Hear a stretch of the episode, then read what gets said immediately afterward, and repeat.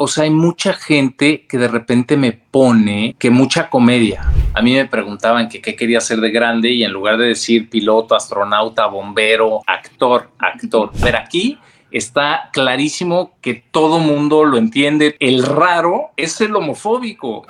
Fuera de foco presenta. Foco presenta. Hablando de cine con. Conducido por Gaby Mesa.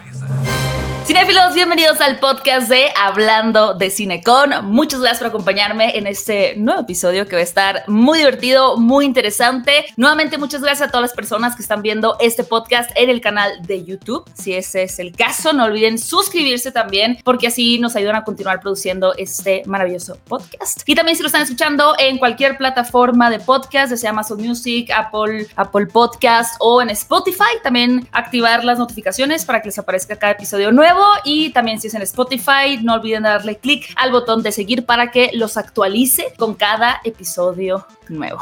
Y ahora sí, vamos a darle una breve introducción a nuestro invitado del día de hoy. Mauricio Ockman empezó su carrera como actor a los 16 años en La otra cosa de Héctor Suárez, volviéndose más adelante uno de los íconos de la televisión más populares después de participar en proyectos como Azul Tequila, El Clon, como en el cine y Capadocia. Mauricio no se ha limitado a un solo medio y ha puesto en evidencia su talento también en el teatro con producciones como Ecus y La Dama del Alba, y en el cine a través de comedias como A la Mala, Hazlo como hombre, o Qué despadre. Uno de los papeles por los que más ha sobresalido ha sido el de El Chema en la serie El Señor de los Cielos, aunque también ha protagonizado ambiciosas producciones de streaming tales como Las Bravas y Pequeñas Coincidencias. Asimismo, ha expresado su interés en mezclar su amor por el teatro con el cine y es por eso que junto a Marta Hassas, protagonista por primera vez también hay que decir que produce Amigos hasta la muerte, película que pueden encontrar ya en Prime Video, inspirada en la obra de Javier Vega y Papá papel por el que Mauricio obtuvo el Tesela de Plata,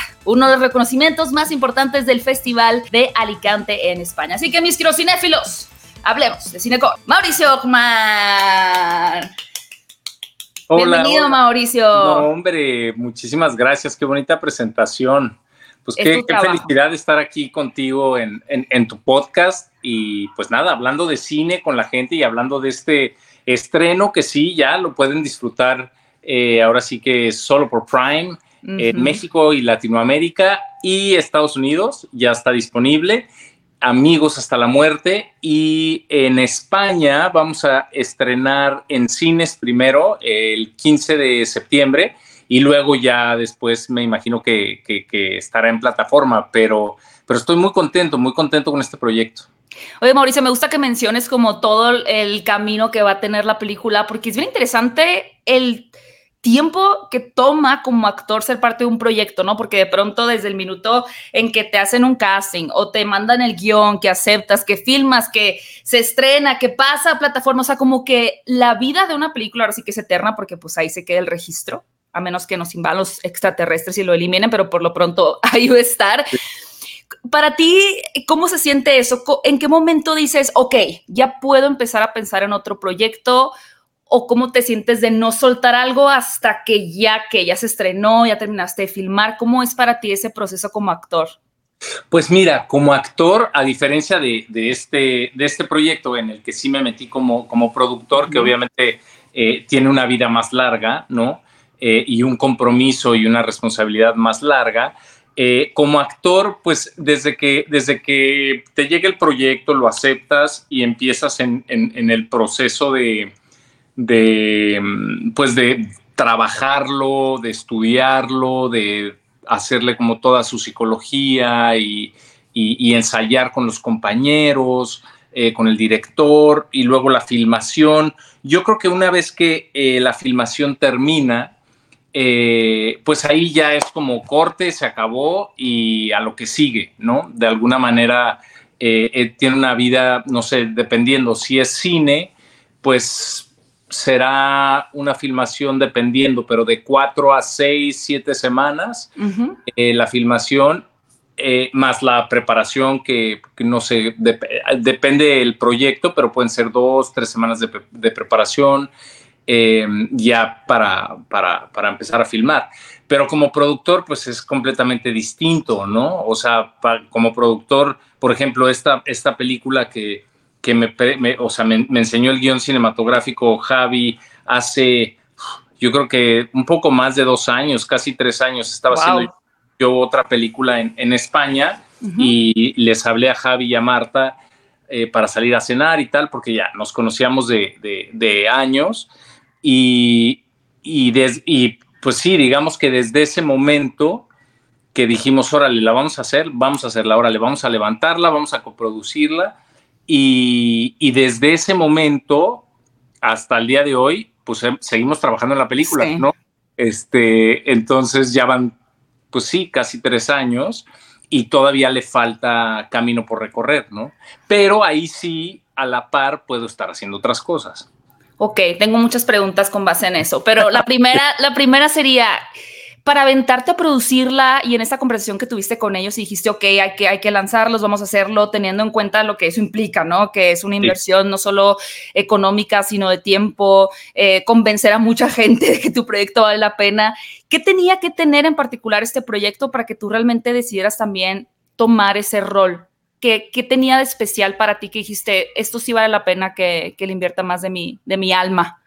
Mira, eh, eh, fue muy fácil cuando me dijo lo del guion cinematográfico porque eh, yo conozco, o sea, originalmente fue una obra de teatro, Amigos hasta la muerte, que Javi, Javi, y Marta la estuvieron haciendo en España durante varias temporadas.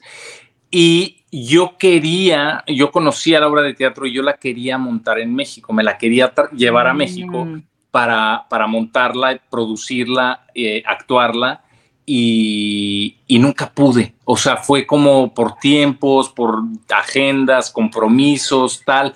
Nunca pude llevármela.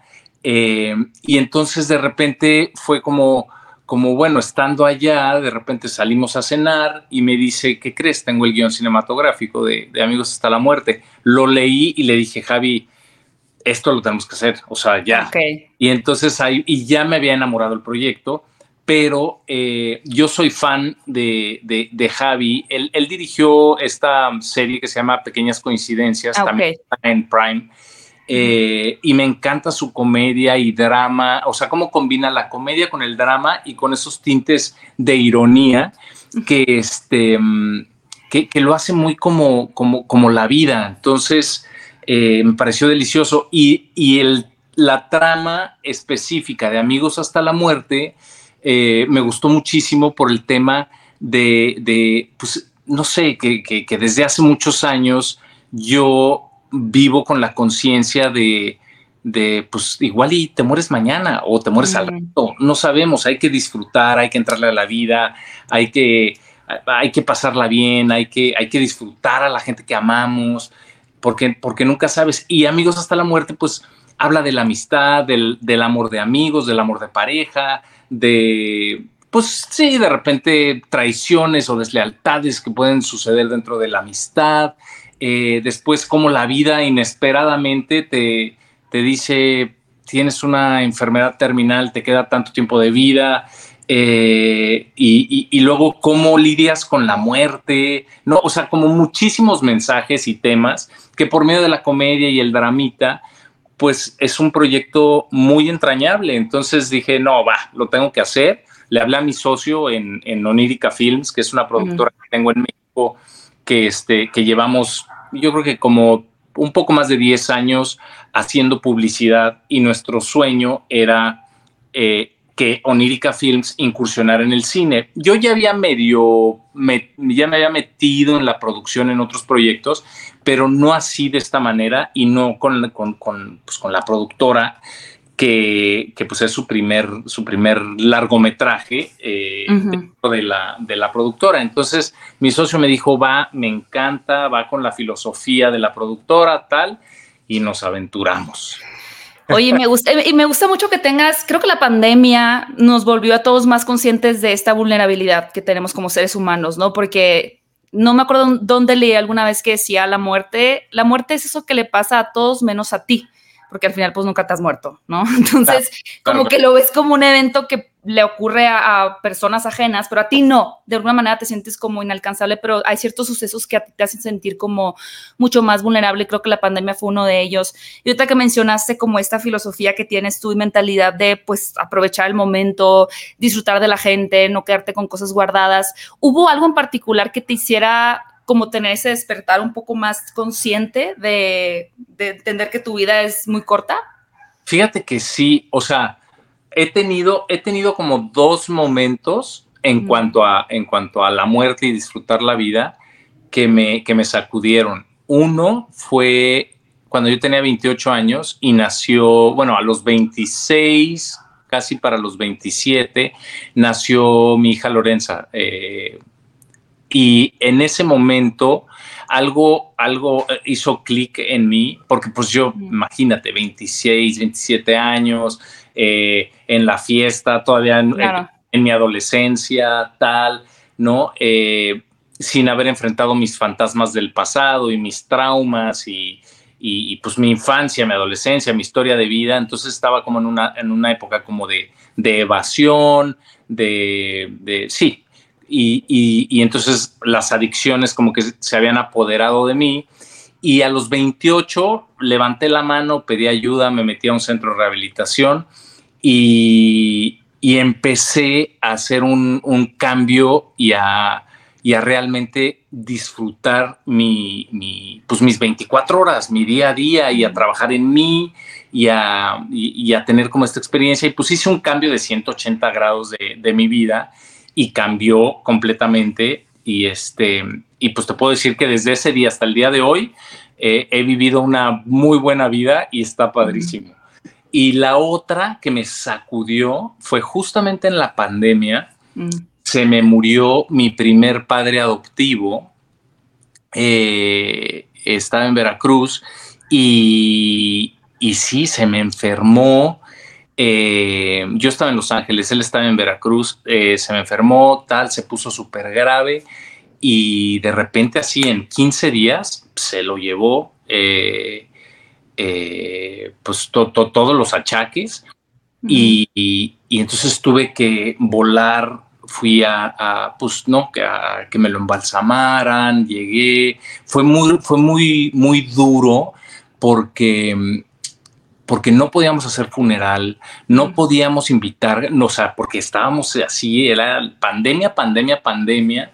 Y entonces me quedé, eh, pues al final yo solo con sus cenizas, eh, caminando en la playa, en el mar, y fue, fue algo también, una experiencia como muy, pues muy bonita, una sacudida interna al mismo tiempo de, como que absorber como una, una paz y un, sí, o sea, somos, somos tan vulnerables y tan frágiles y, y en cualquier momento podemos, porque él era como un, era un toro y era, tenía mucha energía y, y, ¿no? Y era como, como mágico también, le sucedían cosas como, tenía, tenía muchísimo carisma y muchísimo ángel, y de repente en 15 días fue como, claro, o sea, algo te entra, algo pasa, la vida cambia y adiós. Entonces, cuando me llega la historia de Amigos hasta la muerte, pues, ¿qué hace? Es como un efecto así de clic, de, de hagámosla, porque la tenemos que hacer, ¿no? De hecho, la dedicatoria al final, Javi se la dedica a su mamá por su propia historia de vida. Y digo, yo no le puse porque al final es, es él es el director, el creador y tal, pero es como una dedicatoria también a, pues a Memo, a mi primer padre adoptivo, por, por, por, pues, por lo vivido, ¿no? Qué lindo. Y, es, muy personal, como hablas de la película eh, y todas las experiencias. También con base en eso me gustaría preguntar, bueno, gracias por compartir, Mauricio, este, este, tema tan personal. Em, ¿Qué tanto piensas también tú cuando tomas ciertos proyectos, quizá ahora más en la audiencia, o sea, en lo que quieres que se lleven? Porque, digo, has trabajado en diferentes géneros, de pronto la, la misión puede ser muy clara, ¿no? Por ejemplo, en Hazlo como hombre, que a mí me gustó mucho. Eh, yo defendí mucho esa película porque sé que tuvo opiniones muy contrastadas, pero a mí me, pareció bien interesante cómo trataban el tema de la homofobia. Y de pronto ahí está el mensaje claro, ¿no? Hablar de la homofobia o de pronto solo hablar de, las relaciones complicadas o hacer reír a la gente con una comedia. Pero ¿qué tanto piensas al momento de tomar proyectos lo que quieres dejar en las personas? ¿O, ha ido cambiando a lo largo de tu carrera? Tiene que ver, más que, más que vaya cambiando a lo largo de la carrera, cambia por proyecto, porque como tú lo dijiste, o sea, hay, hay diferentes géneros, hay diferentes formatos y hay eh, diferentes motivaciones para hacer un proyecto. En mi caso, a veces puede ser eh, tan personal de solamente vivir la experiencia de hacer tal proyecto porque a mí me mueve independientemente de, de lo que vaya a suceder con el proyecto. O sea, el simple hecho de hacerlo y de vivir la experiencia.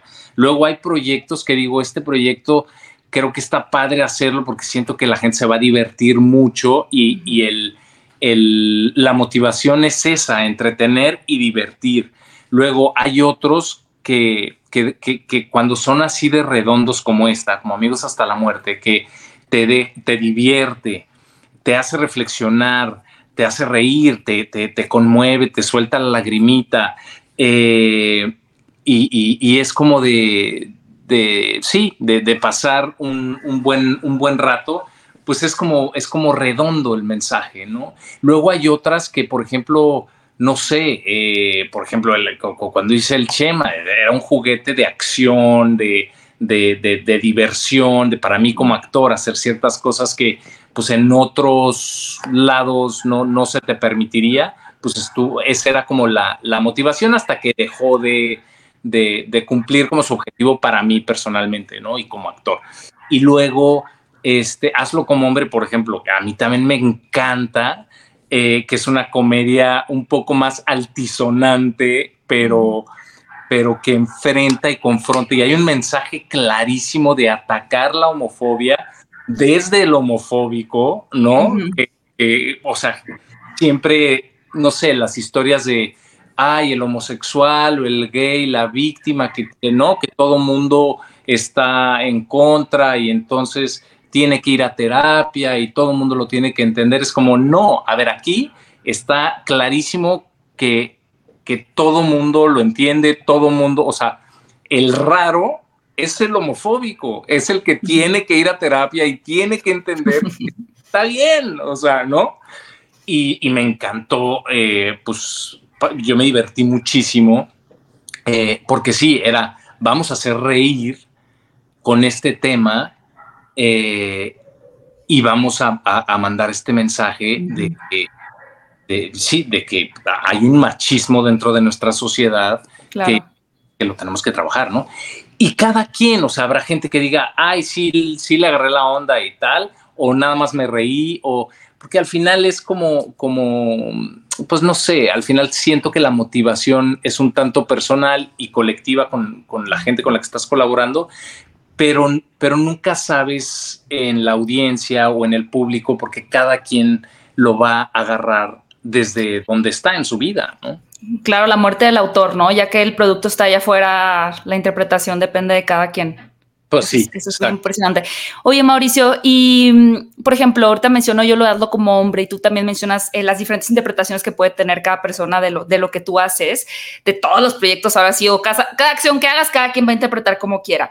Y creo que como actores, realmente, por más que quizá no tuvieras redes sociales, eh, o no estuvieras en internet o en Twitter, es imposible escapar a la reacción de la gente de los proyectos, ¿no?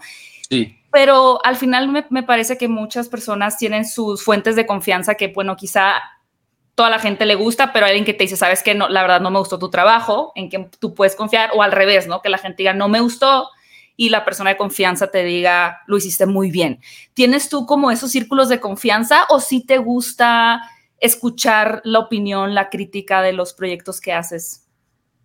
Yo, yo escucho todo eh, y no. O sea, es un poco cuando me dicen, oye, pues creo en todo y en nada.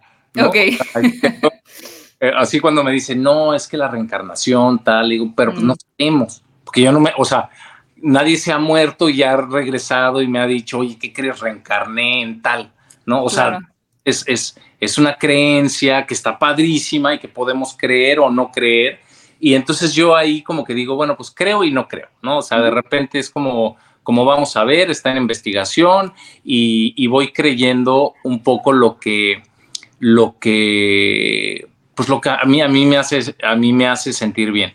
Pero en cuanto crítica, porque pues al final, pues también el arte es muy relativo y la crítica es muy relativa y depende de quién viene y de cómo amaneció ese día y de lo que traiga en su vida y, ¿no? Y de su interpretación y tal. Entonces, hay cosas, y, o sea, tengo personas en las que confío 100% y luego también me gusta leer los comentarios de la gente que no conozco, que conocen eh, mi trabajo o que nunca han visto nada, mío y de repente lo ven y escriben, porque es una manera un poco como de, de más allá de de darle una calificación al trabajo, de sopesar cómo está entrando, qué está moviendo, qué le está moviendo a quién.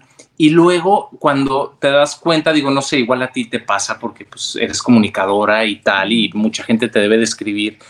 Eh, hay cosas que dices, esta crítica es constructiva y esta sí, está tirando veneno, ¿no? O esta es la oportunidad para ¿no?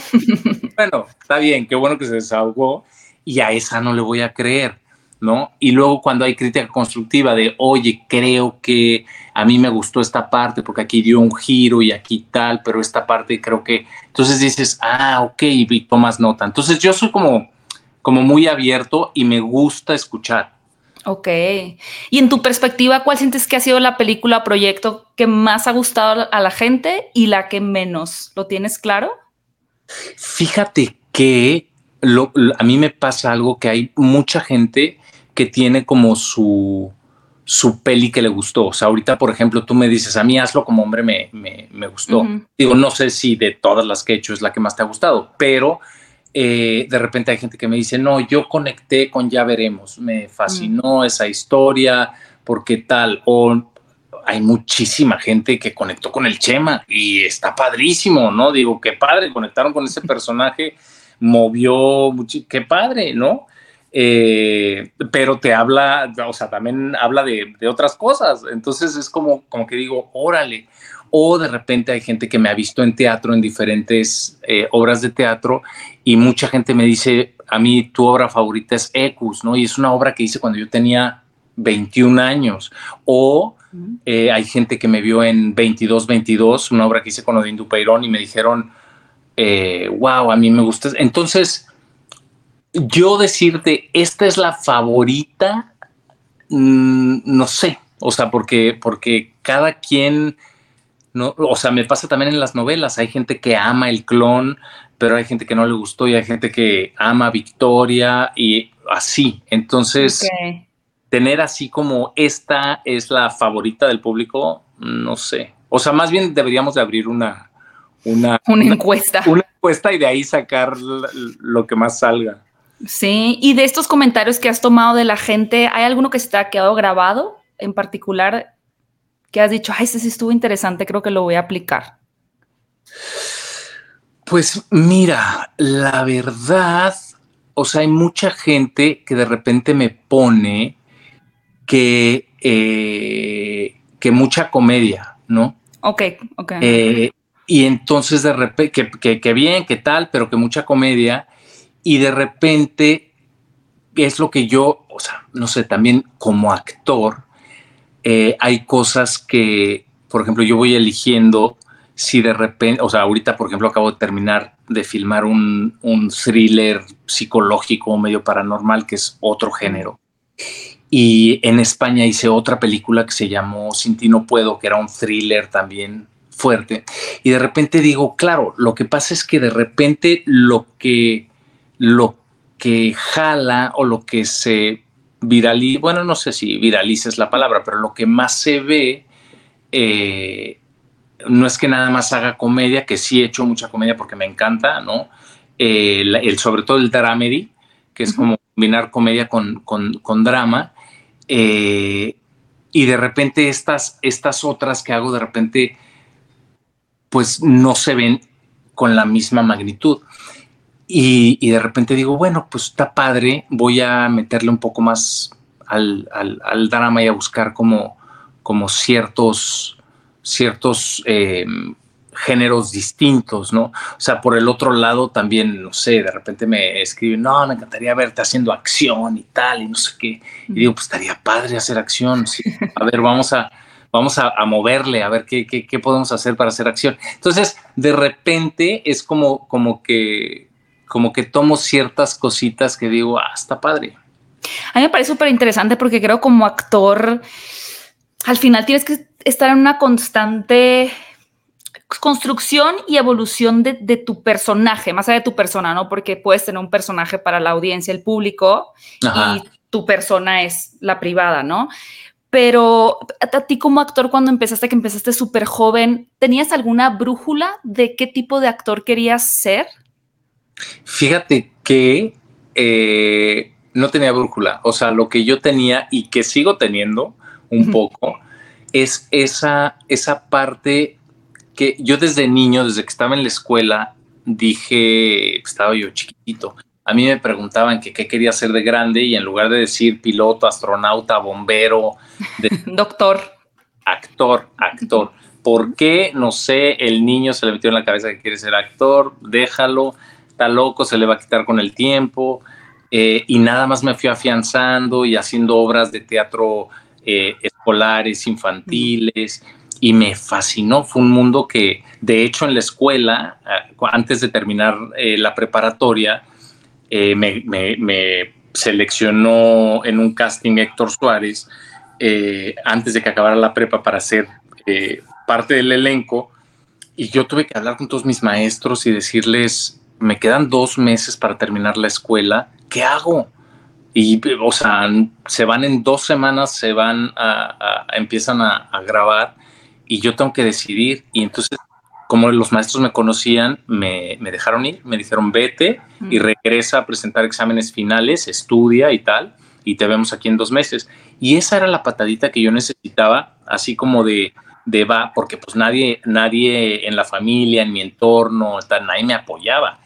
Y, y cuando yo, cuando estaba chiquito, yo lo único que quería era actuar, estar arriba de un escenario, estar en un set, interpretar personajes, contar historias, sin importar. Y hoy te puedo decir que pues, estoy muy agradecido porque me ha tocado estar pues, en esas tres aguas, ¿no? En, el teatro, en el cine, en la televisión, eh, en el cambio de la televisión, porque ha ido cambiando muchísimo. Y, y me siento muy afortunado. Y hasta el día de hoy, si tú me dices, ¿y ya tienes brújula? Pues no, la brújula es lo que, lo que voy, lo que me va latiendo eh, de, lo que me, de lo que me va llegando y lo que me va latiendo de ahora yo estar eh, desarrollando ciertos proyectos que, quiero contar. Mucha gente me dice, oye, y Hollywood, y es como, pues está padre, o sea, aquí, o sea, de hecho, aquí empecé, ¿no? Aquí hicimos eh, muchísimo de lo de, de, lo de Héctor Suárez, lo hicimos en el backlot de Universal Studios Ok, wow. Y, para mí esa fue como mi primera experiencia y dije, wow, me encanta Los Ángeles, me encanta este mundo. Terminé de trabajar con él y me vine a estudiar actuación a Los Ángeles eh, y estuve aquí como cuatro años eh, mesereando, yendo a mis clases, casteando eh, y empecé, hice dos, tres cositas aquí. Luego la vida me, me regresó a México, luego me fui a Latinoamérica, o sea, como que ha sido y, siento, que, siento que es una carrera tan, tan noble en esa parte que me ha permitido conocer países, eh, culturas, eh, y, sí, y viajar, ¿no? Con, con, esta profesión y ha sido muy bonito. Entonces, mi brújula es, al final del día, es estar satisfecho, contento y disfrutando el proceso de los proyectos que voy haciendo, independientemente de a, de a dónde me lleva, ¿no? Que siento, que ese ya es un resultado de un proceso que, no sé, o sea, de repente se te puede ir la vida diciendo quiero ahí, quiero ahí, quiero ahí, quiero ahí, no disfrutas la vida, ¿no? Sí, está, muy bien. Fluyes un poco más.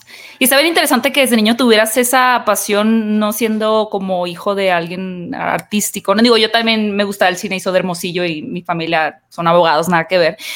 Pero justamente empatizo en esta parte de como que ven ese sueño de hacer cosas que están más en la industria del entretenimiento como algo, pues para otra gente, ¿no? Así como lo de la muerte. ¿En qué momento sientes que dijeron, ok, esto va en serio? ¿Fue cuando te fuiste con, con Héctor a Los Ángeles o todavía pasó tiempo después para que dijeran, ah, no, no fue una experiencia de una vez, sino que Mauricio realmente sí va a dedicarse a esto? No, no, no, o sea, todavía... Ayer. Todavía... no los convenzo. No, todavía le batallé y este... Y de hecho, el que, el que al final terminó este, apoyándome, porque bueno, lo que, lo que pasó es que yo a los 16 años agarré y yo crecí, o sea, mi segundo padre adoptivo eh, y mi mamá adoptiva eh, vivían, bueno, viven todavía en, en Guanajuato, en Celaya, mm. y yo ahí crecí, o sea, crecí entre Querétaro y Celaya, Guanajuato. Y entonces a los 16 años, cuando, cuando terminé la prepa, bueno, antes ya había agarrado la chamba de Héctor, eh, en la Ciudad de México estaba viviendo mi primer padre adoptivo que yo había dejado de ver como, no sé, durante 11, 12 años y lo reconecté eh, y nos volvimos a ver, o sea, lo recontacté y, nos, nos volvimos a ver cuando yo tenía como, como, sí, 13, 14 años y entonces yo iba a visitarlo eventualmente a la Ciudad de México y, y a los 16 años fue cuando sucedió lo de Héctor Suárez y entonces yo dije, antes de acabar la prepa, pues ya había agarrado la chamba con Héctor, dije, termino mi prepa, ya tengo la chamba y me voy a la Ciudad de México, ¿no? Este, me fui a Los Ángeles, regresé, eh, eh, hice, eh, bueno, ni siquiera hice mis exámenes porque esto fue lo más lindo de todo, me exentaron porque ah. promediazo. Llevaba, Te apoyaron los maestros. Llevaba 9, 10, 9, 10, 9, 10, 9, 10, Entonces lo que hicieron fue, pues ya vamos a promediarlo y este me exentaron, solo tuve que presentar deportes, ese sí no me exentó. Y, este, y ya, luego ya me, me, fui a la Ciudad de México y me quedé todavía un año chambeando con Héctor y, eh, y viviendo con, con, con, Memo, que en paz descanse, eh, tratando de, de, pues sí, de, de de ver cómo, qué hacíamos con, nuestra relación, ¿no? Que habían pasado tantos años y no nos habíamos visto. Y, eras un adolescente. Y yo ya era un adolescente, ya no era un niño, y él quería recuperar el tiempo perdido, pero pues ya no era un niño. Y entonces éramos como roommates, pero nos volvimos amigos, pero pues al final eh, era, era muy paternal y yo también necesitaba como ese cobijo. Y él al final, o sea, porque me llevó a, no, es que, es que una carrera de, verdad, ¿no? Y yo, pues por eso, esta es una carrera de No, no, no, pero una carrera de carrera. Entonces me dijo a, este, me dijo, escoge. Y yo dije, bueno, pues vamos a, la WIC, vamos a, estudiar eh, ciencias de la comunicación. Y, y entonces, este, y le dije, bueno, ya déjame, me voy a lo de Héctor y ya cuando regrese vemos tal, no sé qué. Entonces ya fue un año y medio y este y le dije, "No, no, me voy a ir a Los Ángeles, me voy a ir a estudiar actuación a Los Ángeles, eso es lo que quiero estudiar." Y ya encontré un estudio que es ahí de, hay que estar ahí, es como un eh, eh, conservatorio de dos años, que hay que estar ahí metido. Y me dijo, pues órale, va. Entonces ya me vine a Los Ángeles y cuando vieron que, que pues le meseriaba, eh, iba a mis castings, pagaba mi escuela, eh, me mantenía solo, pues ya no, ya no me pudieron decir nada, ¿no? Ya es como de, pues ni modo, el, niño se está manteniendo solo, ¿no? Entonces ya fue como, eh, y él se volvió, la verdad, él se volvió, pues, mi fan número uno y mm. siempre estaba ahí apoyándome y, y tuvimos una relación, pues, muy bonita hasta, pues sí, hasta el 2020. Claro. Y sabes, eh, como que en sus sueños o, de tu otro papá también o tu mamá, ¿qué, soñaban ellos que fueras? Tenían como un oficio que decían, es que me hubiera encantado que fueras arquitecto o algo así. No, no tengo ni idea. Creo que, creo, que nunca, nunca logré, o si no, no lo tengo registrado, pero nunca logré tener ese nivel de profundidad o de pláticas con ellos. Mm. Entonces, no sé, no sé qué se habrán imaginado o qué, o qué, o qué querían o qué visualizaban. No tengo ni idea. Oye, pero lo que mencionas muy padre, digo, de los viajes, además, eh, estuviste en España filmando esta película y mencionas que anteriormente también ya habías estado en España y te has movido alrededor del mundo. ¿Qué, digo, me gusta mucho preguntarle a esos actores y cada quien lo ve diferente, pero ¿qué, cambia para ti en un set allá, aquí en México o en otra parte del mundo? ¿Cómo es la vibra o la energía de, de filmar en España particularmente? Pues mira, la verdad es que digamos que el, cascarón, el know-how, la, estructura de, una producción es la misma en todos lados. O sea, mm. ¿no? Mismos departamentos, este, digo, a lo mejor tecnológicamente cambia un poco el tipo de cámara, eh, pero lo que sí cambia pues es la gente, es la cultura y es la vibra, ¿no? Que digo, hasta en México, de un, de un proyecto a otro, la vibra cambia. Diferente, diferente gente y diferente crew y diferente cast. Em, que digo, la verdad es que a, veces ya nos vamos topando los mismos y eso da muchísimo gusto porque pues al final es, es, un, es una industria eh, pues no, no, no, no tan grande y te, vas, te vas reencontrando. Pero sí, es como llegar, ves gente nueva, eh, la cultura, el idioma, bueno, eh, aunque es español, pero pues es... No, claro, es diferente, sí. Es diferente y es otro tipo de los ritmos, los tiempos, ¿no? Acostumbrarte como a, pues aquí no se, no, te dicen aquí no se desayuna, aquí se se, ¿no? Y nosotros acostumbrados como a desayunar. ¿Dónde están mis huevitos rancheros? ¿dónde están los huevos revueltos? ¿Dónde están, sí, no? Sí, sí. No, no, no, aquí cómete tu cuernito con tu cafecito y, y a mediodía te damos una bocata, ¿no? Que es un sí, con jamón serrano y tal. Y, y, así es como, esas son las cosas que, que van cambiando pero, pero eso es lo que hace, lo hace muy, muy atractivo y muy bonito también, ¿no? Porque vas conociendo culturalmente, no sé, yo estuve tres años viviendo en Colombia y fue pues muy bonito. Eh, estuve un año viviendo en Argentina, estuve, pues sí, ya estoy yendo, ahorita voy a volver a ir a, España, entonces ya se volvió como que una vez al año estar dos, tres meses en España haciendo proyecto y está padre también. Eh, no sé, cuando estuve en Marruecos haciendo el clon, también fue una cosa eh, alucinante. Entonces, sí, el que, el que, el que, el que puedas viajar y conocer culturas le da como, le da como un sabor distinto. Y, y, profesionalmente, pues sí, estás, ya sabes lo que tienes que hacer y cada quien sabe lo que tiene que hacer y fluye, fluye, pues igual en todos lados, ¿no? Me da la impresión de que nunca te tomas vacaciones. No, sí. Sí. Es que sí, o sea, siento que estás moviéndote de un lado para otro por propósitos de trabajo y creo ah. que, o sea, no, sé cuántas producciones estrenaste, por ejemplo, el año pasado, 2022. Sí, o sea, te voy a decir, lo que pasa es que la pandemia también hizo que se me juntaran, ah. que no sé, o sea, proyectos que había hecho, eh, no se pudieron estrenar en esos dos años. Ok.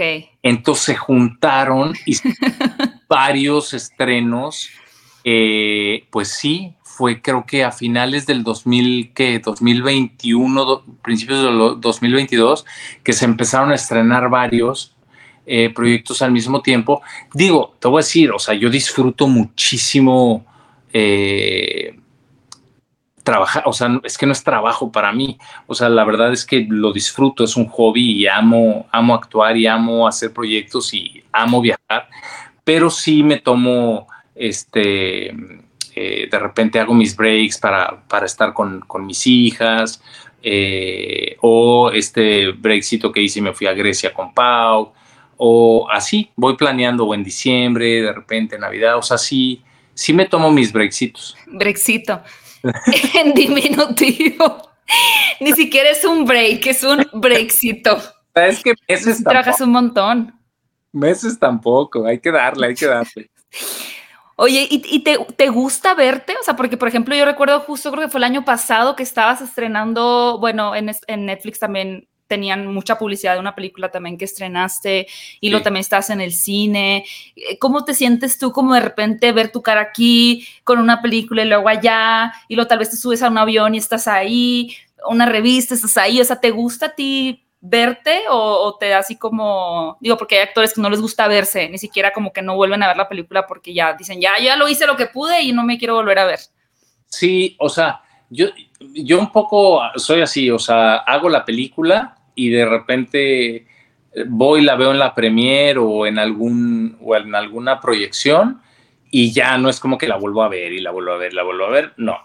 Eh, y de repente cuando veo eh, pues no sé, la, publicidad y, como cosas, ¿no? Como que digo, ah, está padre, está padre, está padre. A veces, te voy a ser honesto, o sea, lo que me pasó cuando se juntó eh, tanto por el tema de la pandemia que yo les decía es que hay que espaciar un poquito porque si no, un proyecto se empieza a comer al otro y no, no, no, le das la suficiente eh, vida a un proyecto y, a la audiencia, a la gente, ¿no? Que de repente dicen, no, pero pues acaba de estar eh, ahorita acá.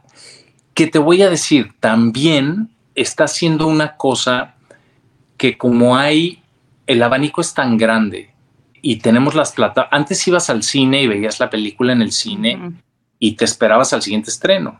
Claro. O a que saliera en DVD o a que tal.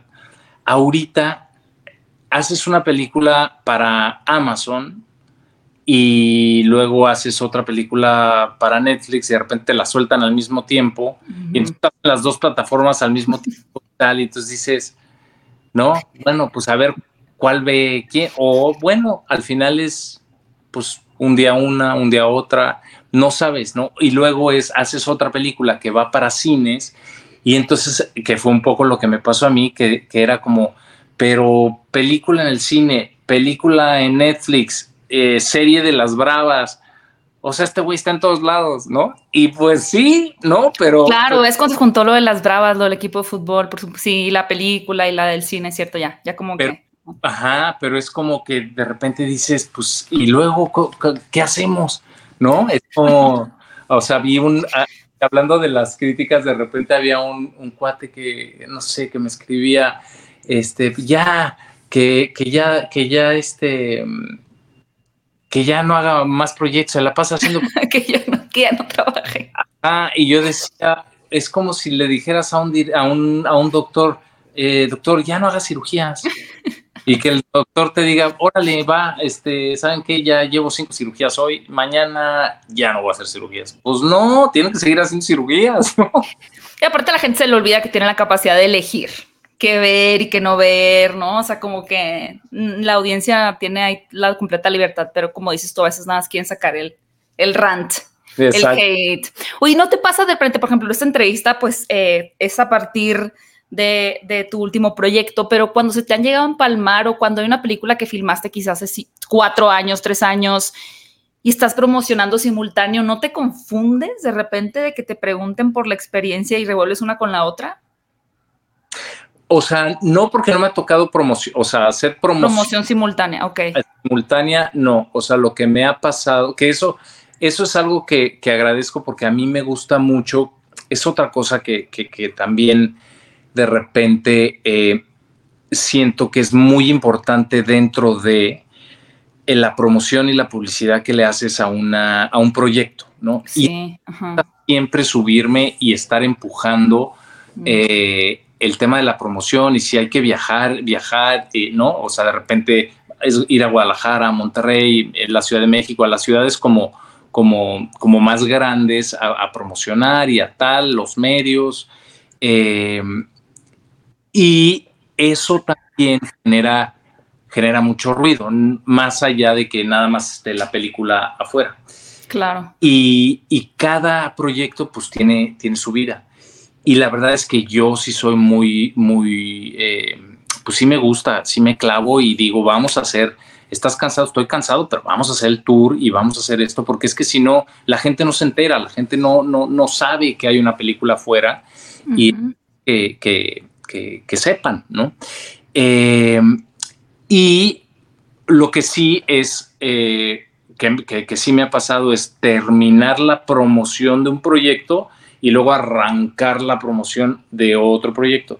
Eso es un poco lo que trato de evitar o de cuidar. No, esto no me había pasado antes de la pandemia, me pasó a raíz de la pandemia y de que se fueron, se fueron juntando, empalmando proyectos.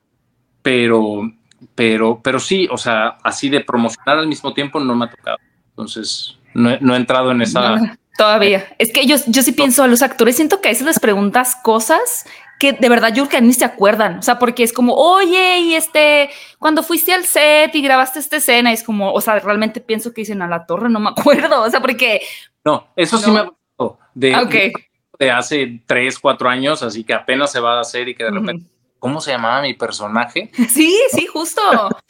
Sí, porque pues ese es el personaje tal vez que es el del momento para la gente, pero tú hace cuatro años que lo hiciste y entre ese y lo de y lo que te, y que te estén preguntando eso, han pasado seis cosas más. Entonces, como no sé, pero pues no, igual no le dices no sé, ¿no? Porque te inventas algo de, ah, sí, claro, fue una experiencia muy reveladora.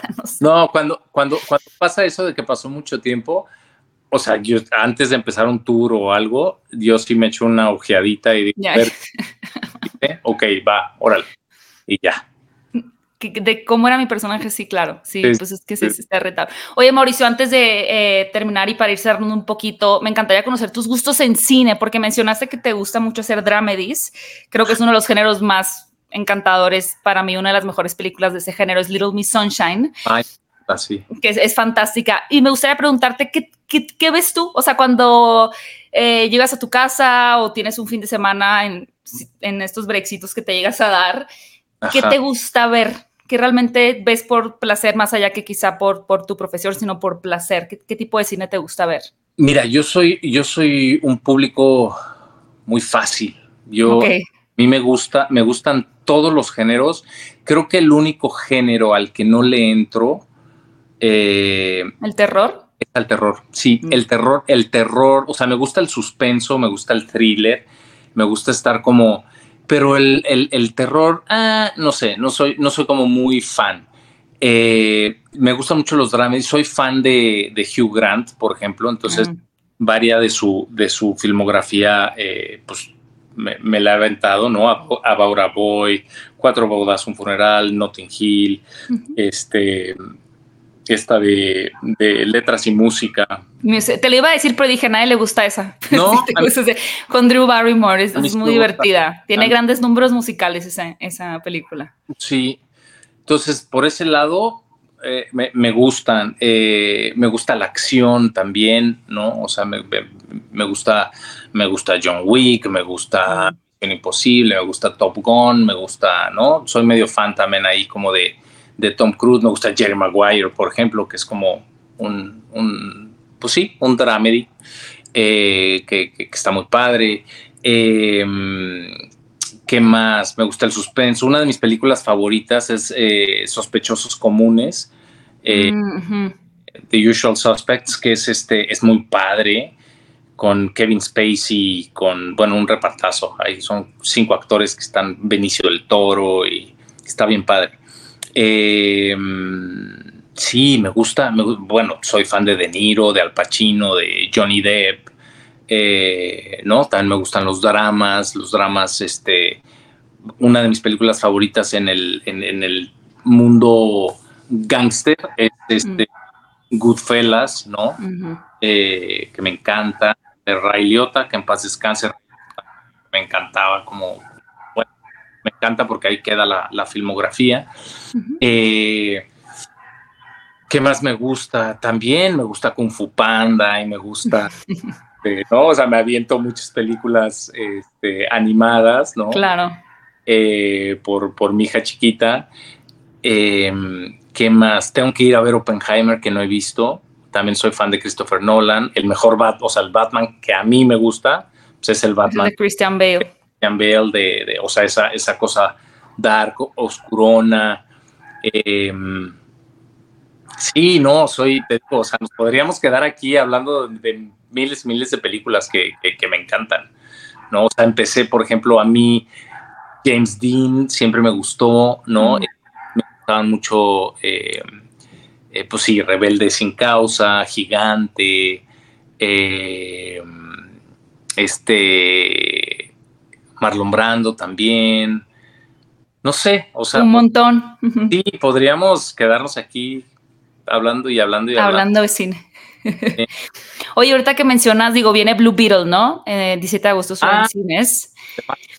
Que va a estar Damián, bueno, está Damián Alcázar en ella. Eh, he platicado un poquito con Benny Emanuel sobre su fantasía de ser Miles Morales. ¿Tú has tenido la fantasía de ser un, de ser un superhéroe o villano? Es, eh, no sé si la, o sea, fantasía de hacer, a mí me encantaría hacer un tipo un John Wick latino. Mm. O sea, esto, eso creo que sería como, como un justiciero.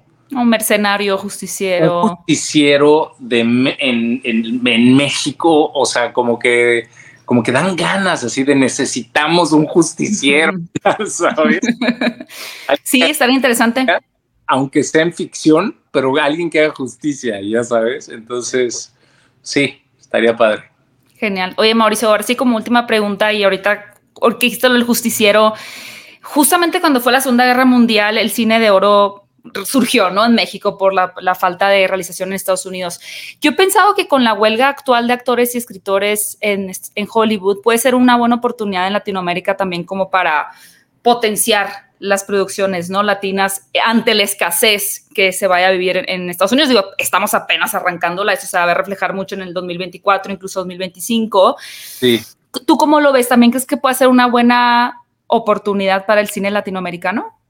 Yo creo que para el cine mundial, o sea, creo, creo que, creo que creativamente eh, y a nivel producción, creo que es un buen momento, o sea, para España, Argentina, eh, México, eh, Francia, ¿no? O sea, creo que, creo que puede, puede ser algo, algo padre. Yo la verdad es que le apuesto a que, a que la huelga no se tome tanto, o sea, que no, que no la hagan tan cansada.